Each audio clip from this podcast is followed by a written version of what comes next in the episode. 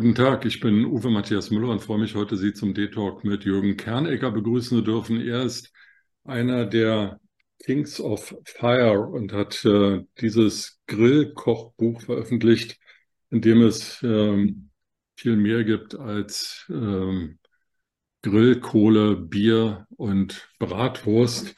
Ich habe hier ein Werkzeug dabei, Herr Kernegger. Erstmal herzlich willkommen. Sagen Sie, in einer Zeit, in der es Induktionsherde gibt, in denen es äh, eine Küche in fast jeder Wohnung, in jedem Haus gibt, äh, die das, die der Mittelpunkt äh, der Wohnung oder des Hauses ist, in der es Kochsendungen im Fernsehen rauf und runter gibt, ist da Grillen überhaupt noch zeitgemäß, sich dahin zu stellen, Bierflasche in der Hand, Bratwurst ähm, in der Zange und das da hin und her wenden, ist das noch okay?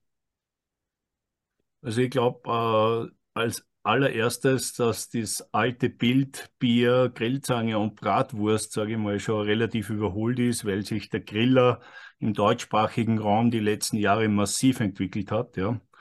Äh, wir sagen, in jedem Garten steht ein Grillweltmeister. Äh, also es ist beachtlich, äh, zu welchem Qualitätsniveau sich der, der Griller äh, erhoben hat. Und zum anderen finde ich gerade in dieser technologisierten Welt, in der wir uns befinden, alles digital immer schneller, gerade der Rückgang und die Rückbesinnung zum archaischen, analogen gerade jetzt Platz hat. Wenn nicht jetzt, wann dann? Sie haben äh, in Ihrem Buch Kings of Fire äh, eine, eine Reihe von, von Grillgeräten vorgestellt, die jetzt nicht der übliche Kugelgrill sind und auch nicht der übliche Gasgrill sind.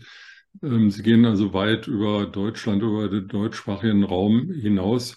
Wo haben Sie da Ihr Wissen her? Sind Sie durch die Welt gereist und haben dort gelernt, wie in anderen Kontinenten, in anderen Ländern gegrillt wird? Na, grundsätzlich äh, trifft hier dann wieder das Digitale auf das Analoge. Das heißt, ich bin äh, bedingt dadurch, dass ich äh, Grillbücher schreibe und dass ich mich sehr für das ganze Thema interessiere, natürlich äh, sehr stark im Web unterwegs und schaue, was es hier Neues gibt und lasse mich hier inspirieren. Und äh, dann versuche ich zu schauen, wo gibt es diese Gerätschaften, wo gibt es Menschen, die mit dem äh, Gerät arbeiten äh, und versuche das dann entsprechend umzusetzen. Und so wie alles bei mir äh, findet alles autodidaktisch statt. Autodidaktisch finde ich ein bisschen äh, untertrieben. Wenn ich mich mit Ihrer Biografie befasse, sehe ich, dass Sie eigentlich schon von klein auf mit Natur und mit Essen und mit Essenzubereitung zu tun haben.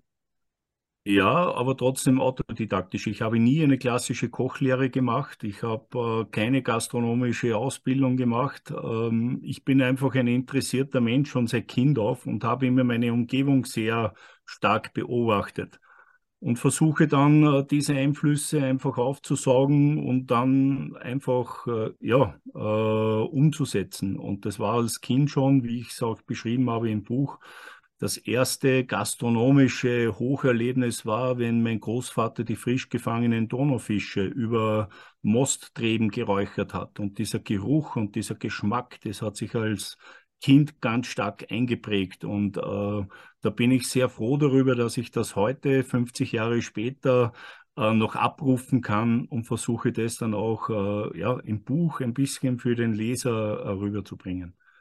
Und scheinen Sie mir nicht das typische Kind gewesen zu sein, das äh, Spaghetti mit Tomatensauce und, und Pizza zu sich genommen hat, sondern ähm, von den Großeltern oder vom Großvater und den Eltern schon herangeführt wurde an eine ja, etwas gesündere und vielleicht auch anspruchsvollere Küche. Nein, ich würde, ich würde eher sagen, gar nicht gesünd und anspruchsvoll. Ich bin aufgewachsen in einem kleinen Dorf äh, an der Donau und ähm, ich sage mal, in eher bescheideren Verhältnissen. Ja. Und da schätzt man einfach äh, Produkte anders oder hat damals noch Produkte anders geschätzt. Es wurden noch Schweine geschlachtet, es wurden Hühner geschlachtet, es wurden, wie gesagt, die frisch gefangenen Fische zubereitet und vor allem, es gab nicht jeden Tag Fleisch. Ja, und es wurde auch als Kind wurden uns Innereien vorgesetzt und du hast sie einfach gegessen, weil es war ganz normal oder äh, ganz eine normale äh, Eierspeise war schon ein Highlight oder ein Kaiserschmarrn. Ja? Äh, und das ist eigentlich das, wo ich, wo ich herkomme. Wir haben, meine Großmutter hat natürlich eine äh, wunderbare böhmische Küche gekocht. Ja. Aber in, ähm, aber in Ihrer Kindheit gab es noch einen, einen Sonntagsbraten und heute gibt es den Sonntagsbraten eigentlich jeden Tag irgendwie, ne? Genau, das ist der Unterschied und äh, da hat man das anders schätzen gelernt. Ja. Und äh, es war auch mehr eine, eine Jahreszeitenküche. Es gab halt das, was es gab. Im Winter sehr viel eingemacht natürlich, äh, fermentiert, äh, eingelegtes Gemüse, eingelegtes Obst, selbstgemachte Konfitüre. Ähm, und da, damit hat man einen ganz anderen Zugang. Und ähm, ich finde, dass es wichtig ist, dass Menschen wie ich, die diesen analogen Zugang und diese alte Zeit noch miterleben durften, jetzt der jetzigen Generation auch mitzugeben und zu sagen, hey Leute, es gibt mehr als das industriell produzierte, so wie auch bei uns die Schweine, die noch im, im Hausgarten rumgelaufen sind, äh, einen ganz anderen Zugang hatten, als wie man es heute kennt. Jetzt lebe ich ja in, in Deutschland und in Deutschland gibt es sehr viele Menschen, die in Städten und in Großstädten wohnen. Das ist in Österreich ein bisschen anders. Da gibt es zwar Wien, aber die anderen Städte sind ja doch, sagen wir mal, jetzt nicht so riesengroß. Und in Deutschland gibt es einen viel geringeren Bio-Lebensmittelanteil als in Österreich. Das liegt vielleicht ja auch daran, dass als Städter es ein bisschen schwieriger ist und vor allem sehr viel teurer ist, gute und Bio-Lebensmittel zu kaufen als wenn ich auf dem Land lebe und dort zum Hofladen gehen kann? Ähm, ich würde sagen ja und nein. Es gibt mittlerweile ähm, sehr tolle Projekte, auch in Großstädten wie Berlin zum Beispiel, wie Urban Gardening ähm, und so weiter. Also ich glaube, wenn man möchte, findet man immer eine Möglichkeit. Natürlich nicht für die ganz breite Masse. Ja. Aber man sieht schon sehr stark, ähm, und da nehme ich jetzt kurz Österreich her. Österreich ist natürlich gerade in seiner ländlichen Gegend sehr ausgeprägt, wo man die letzten 20 Jahre äh, die Landwirte dazu ähm, ja, äh, hingebracht hat, dass sie fast alles, was sie am Hof produzieren, auch über einen Hofladen verkaufen. Und ich glaube, hier hat Deutschland noch relativ viel Aufholbedarf dass man hier der Bevölkerung, auch der städtischen Bevölkerung, ein breiteres Angebot anbietet. Herr Karneger, ich habe äh, vor einigen Jahren mit, mit einem gesprochen, der ein Feinzüngler ist, also der wirklich viel unterwegs ist und gerne in, in gute Restaurants geht. Ich kann mir den an einer Currywurstbude in Berlin-Tempelhof jetzt eher schlecht vorstellen. Und äh, der hatte einen Kochkurs, einen Grillkurs besucht und schwärmte dann davon, dass er dort gelernt hätte, wie man Desserts grillt. Ich fand das echt erotisch. Also ich bin vielleicht auch schon manchmal über die Bratwurst hinaus, aber jetzt Gemüse zu grillen, Fisch darauf zu legen, das ist für mich schon ein bisschen schwierig, ähm, das richtig hinzukriegen. Aber ein Dessert zu grillen, das fand ich schon sehr exotisch. Sie beschreiben das aber in Ihrem Buch sehr schön und haben ja zu Beginn unseres Gesprächs gesagt, dass die Deutschen sich weiterentwickelt haben und schon die meisten weg sind von der ordinären Bratwurst. Wenn ich jetzt wieder von Berlin rede und da am Sonntag an einen Park denke, da sitzen viele Menschen, deren Ursprung nicht aus, nicht in Deutschland ist oder in Österreich ist. Und die grillen dort nach Fleisch, sondern eben auch nach Gemüse, nach vielen anderen Dingen.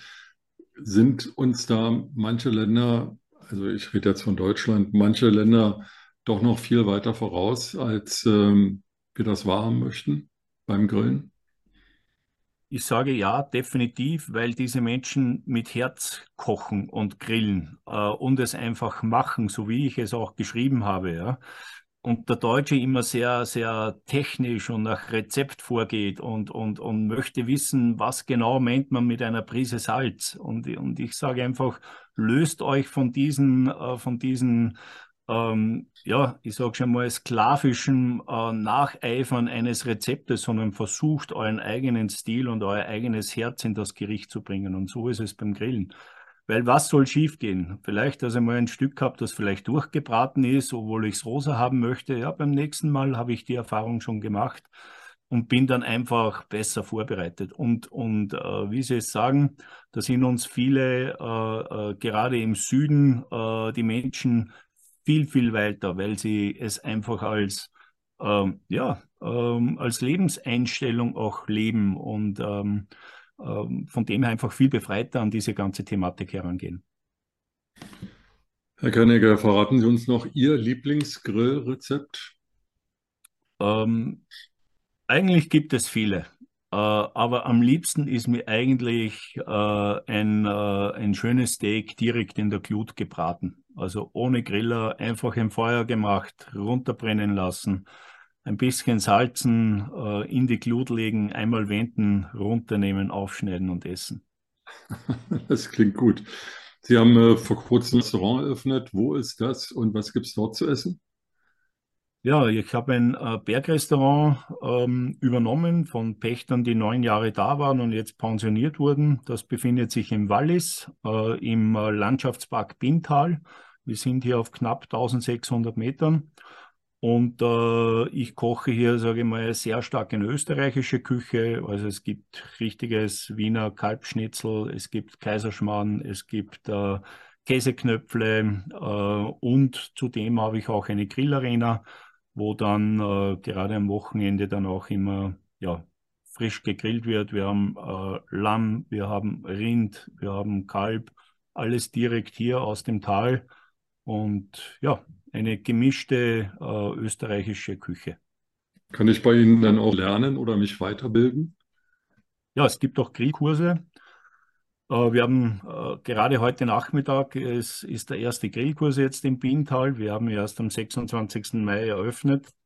Und äh, Juli, August sind wir leider ein bisschen voll, weil da äh, absolute Hochsaison ist, sehr viele Wanderer. Wir haben auch äh, fünf Zimmer, haben auch sehr viele Tagesgäste und, und, und Herbergsgäste.